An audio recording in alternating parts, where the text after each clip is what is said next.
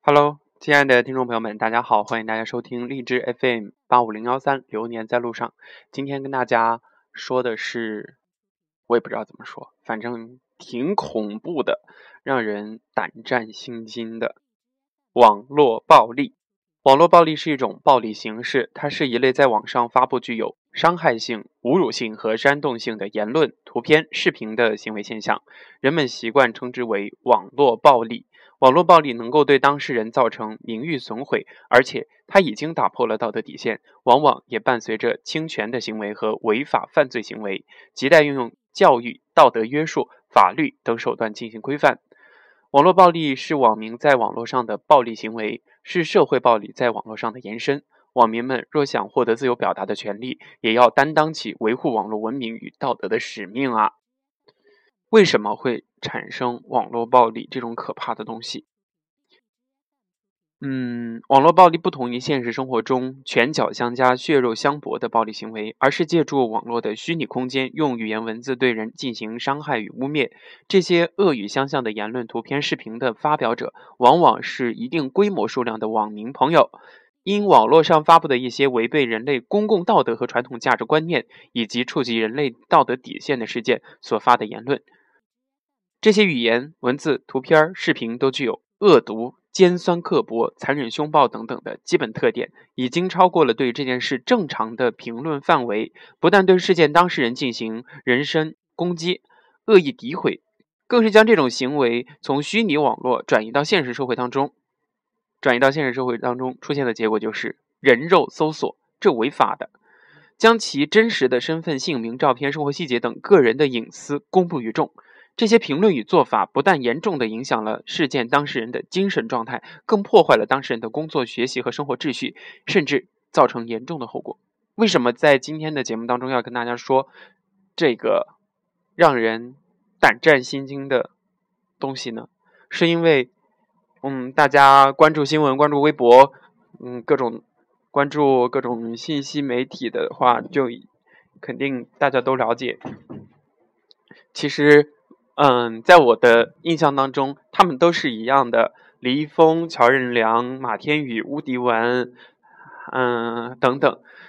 我记得我还很小的时候，那会儿他们参加东方卫视的《莱卡加油好男儿》，他们都是选秀出身嘛，当时他们还不红，都唱歌，还有那个井柏然、付辛博，都是唱歌的。嗯，但是后来唱而优则演。大家都开始从不同的呃角度去丰富自己，涉足到演艺圈儿，开始去尝试拍电视剧，扮演各种角色，也拍电影。当然，有的人走得很成功，有些呃当年很火的这个参赛者之后呢，可能就淡出了大众的视野。比如说，还有普巴甲，他唱的藏歌非常好听啊。为什么说？就做一个铺垫，就是在我的印象中，当年的他们还是那么的青春洋溢，很阳光，站在舞台上追逐梦想，给人力量，就是 觉得在他们身上得到了很多很多的 power。可是呢，月有阴晴圆缺，人有祸福旦祸福旦夕，嗯，乔任梁他就离开了。是抑郁症，抑郁症真的，真的，真的，真的，如果没有人陪伴，或者没有接受正规的治疗，没有心理医生的帮助，没有药物的辅助，他真的会让人啊香消玉殒，离开这个正常人所说的有苦有甜、色彩丰富、嗯有趣的精彩的世界。但是我们说生活都有两面嘛，有光明的也有黑暗的一面，但是要看自己怎么去，嗯，理解、把握，怎么去，嗯，面对吧。这个事情呢就告一段落了。但是我们看到了有有人造谣或者是重伤，我们中国有一个传统叫做“死者为大”，应该尊重他。不要再去说他怎样怎样怎样怎样，因为他找不到更好的方式来留在这个世界上，选择以结束自己的生命来解脱。也许他的心中是痛苦的，但是他的家人肯定会更伤心。如果真的有那么一点良知的话，就会停止，不再去说这件事情。如果还有能力的话，就去多多关心一下他留下来的、拍摄的还没有播放的作品，多听听他的歌，去关心一下他的家人。好，这是我个人的观点和立场。那为什么这个事情和网络暴力扯在一起了呢？就是因为他的好朋友陈乔恩没有在第一时间发微博。你要想，如果是你的朋友，如果是你的亲人，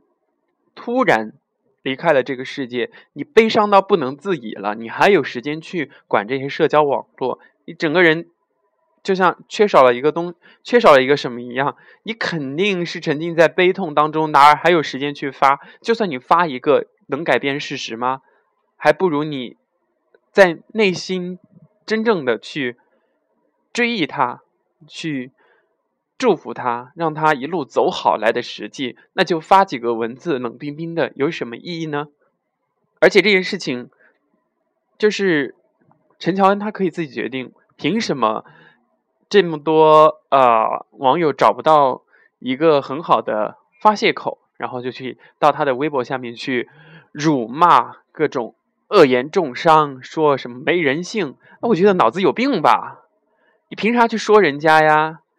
你有本事你把他留下来，那你当初为什么不去多多的关注一下你家的爱豆、你家粉粉丝呢？如果你当时多多的关心他、支持他、帮助他，他也可能就不会抑郁了。当然，我只是这样说啊。唉，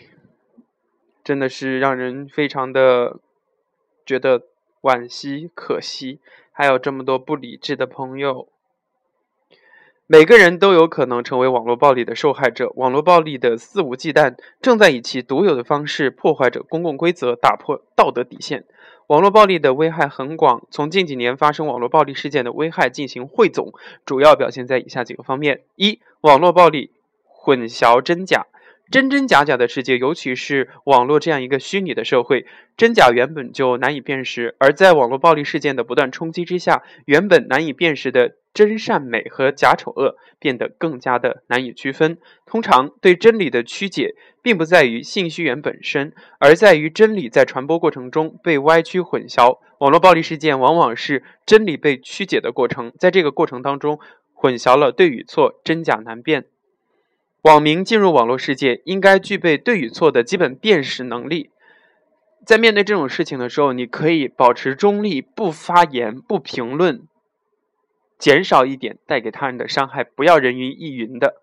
可实际情况是在网络这样一个虚拟的世界，对与错的界限变得非常的模糊。当然，如果在认识事物的过程中，从不同的角度看问题，是绝对值得推崇的。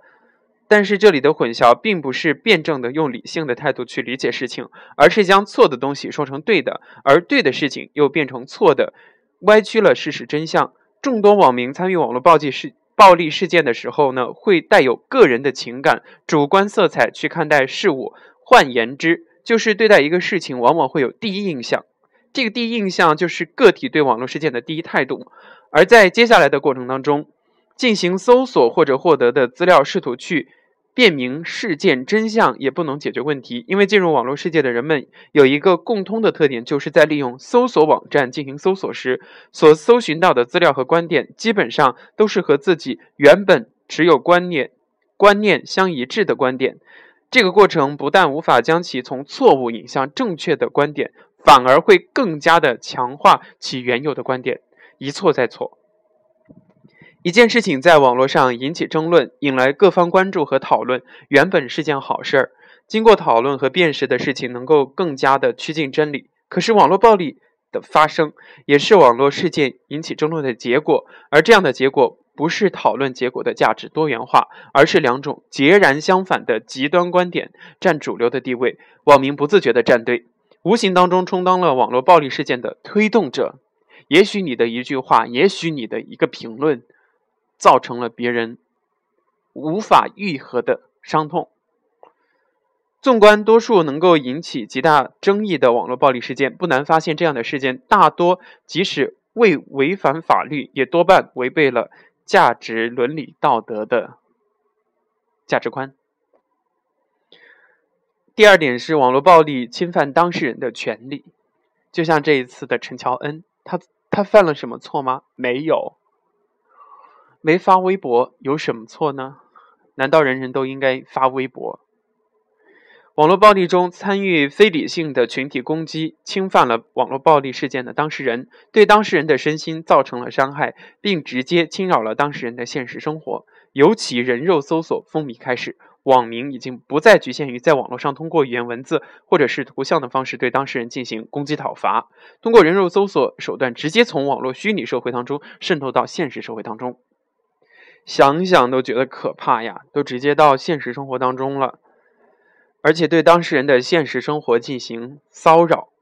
网络暴力事件中，受害人有姓有名，却找不到具体的实施伤害的人。正因为如此，参与的网民抱着。法不责众的心理肆意而为，网络暴力中，网民很少考虑到当事人的心理，而当事人因网络暴力事件所受到的惩罚，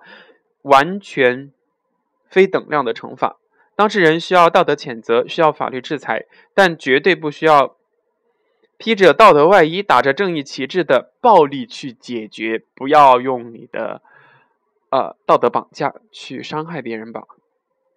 第三点是网络暴力影响网民的道德价值观。除了直接造成的危害和影响之外，网络暴力行为的频发会影响网民的价值观。正确的价值观念是人类社会秩序正常运行、美好和谐社会得以构建的保障。在日常生活中，人们的道德观念、价值观念无时无刻不在影响着他们的行为和处事方式。就学校食堂的例子来说，每到吃饭时会很拥挤，楼梯中总是人头攒动，但是却乱中又井然有序，就是价值观念在发生作用。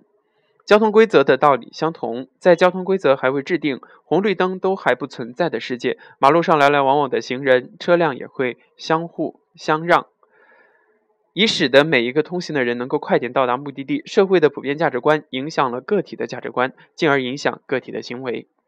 网络暴力冲击人生的防卫系统，原本符合社会伦理、符合道德意识的价值观，在网络暴力的冲击之下会被扭曲。原本提倡的辩证法，在网络暴力事件中完全被忽略掉，事情变得只有两个极端：非 A 即 B，非黑即白，非对即错。在网络暴力事件当中，参与事件的网民盲目的支持某一方过于绝对化的观点，披着道德的外衣，做着违法、违反道德的事情。而且不认为自己有错，这里网络暴力的表现就是扭曲的价值观，把错误的观点当成是真理，坚决不承认错误。人在思维上有一种惯性，就是有时候会过于坚信某一方面的观点，并通过其他信息的搜索，不断强化自己的观点就是正确的。正因为个体已经偏向于某一方面的观点，一旦与自己已有观点不同的观点侵入，则会存在不安全感，尽其所能的去维护自己原本的观点。进行自我欺骗，在搜索与自己持相同观念的同时，加上一定程度的自我欺骗，原先的观点被强化，不再接受其他的观点，价值观被扭曲了。第四点，网络暴力阻碍和谐社会的构建。网络暴力事件加速个人信息的泄露，引发社会的恐慌，阻碍和谐社会的进程。二零一二年四月，半月谈对公民如何保护个人信息进行了。网络调查参与人数四千一百四十二人，其中对于个人信息是否泄露的数据显示，百分之三十的人多次遭遇信息泄露状况，百分之四十的人偶尔有信息泄露状况，仅百分之十五的人极少遭遇此情况，而百分之十五的人对自己的信息是否泄露尚不清楚。由此可见，至少百分之七十以上的人遭遇过不同程度的个人信息泄露状况。个人信息安全关系到个体的切身利益，个人信息遭到侵犯，使得当事人缺乏安全感，容易引发不安情绪。而对于个人信息存在哪些方面安全隐患，百分之五十二的人认为机构或网站擅自将个人信息泄露，或者是贩卖给其他机构或个人。百分之二十三的人认为个人信息被不法分子用于诈骗等犯罪行为，百分之十八的人认为机构或网站的个人信息保管机制不健全，百分之五的人认为个人在网上遭遇钓鱼网站，而仅有百分之二的人认为是其他的原因。很明显，百分之八十以上的人所认为的安全隐患都与网络有关。网络是把双刃剑，有弊有利。网络暴力事件侵犯了当事人的名誉权、隐私权，泄露了网民的个人信息，增加了个人信息的安全风险，引发了社会的恐慌情绪。网络空间和现实社会是有共同之处的。有的学者则认为，网络空间也是现实社会，只不过它是一种通过虚拟技术进行信息交流和传播的新型媒介而已。按照这样的说法，网络空间是人们生活的空间，是一个虚拟的为形式的现实社会。那么，在这样一个社会所受到的一切影响，也必然会作用到现实社会。网络暴力是舆论场域的群体性纷争，以道德的名义对当事人进行讨伐，可以说是网络自由的异化。这无疑阻碍了和谐的网络社会的构建。在现实生活、现实社会的暴力行为相比，网络暴力的参与群体更广。不受任何的约束，传播速度也更快，因此，某些意义上来说，可能比现实社会的暴力产生的危害和影响更大、更深、更广。网络暴力的产生虽然时间不长，但是危害特别大，影响范围特别广，而且蔓延特别的严重。就像这次的事件，嗯，当时微博好像很多朋友说都瘫痪了，第一时间上了热搜。大家都在关注，一片哗然，一片惋惜。网络是一个虚拟的世界，同时也是一个和真实世界并行交融的现实世界。互联网的开放性、交互性、匿名性，很容易使有些网民不负责任的言行演化为网络暴力，侵犯了当事人的隐私权等合法的权益，给他们造成极大的精神伤害和心理伤害，必须引起全社会的高度重视。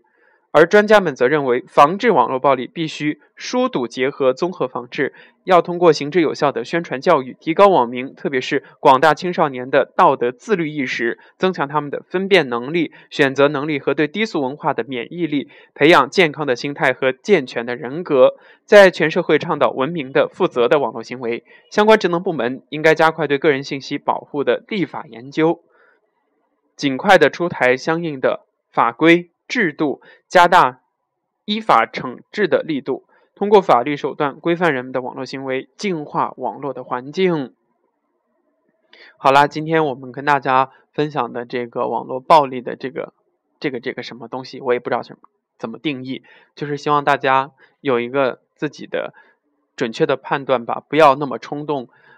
带上自己特别浓烈的主观色彩去看待一个事情。我们都说不要戴有色眼镜，要眼明心亮，看到事情的真相，透过现象看本质嘛。大家都学过哲学的，希望每个人都能够好好的生活。